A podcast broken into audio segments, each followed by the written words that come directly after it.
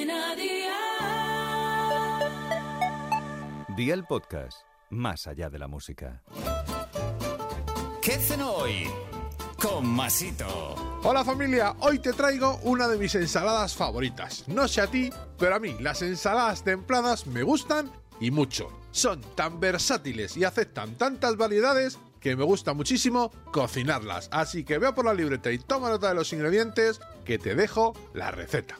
Espinacas baby, jamón serrano, frutos secos, gulas, ajos, aceite de oliva virgen extra y las cantidades de todo esto a tu gusto. ¿Empezamos con la preparación? Pues venga, ¡al lío!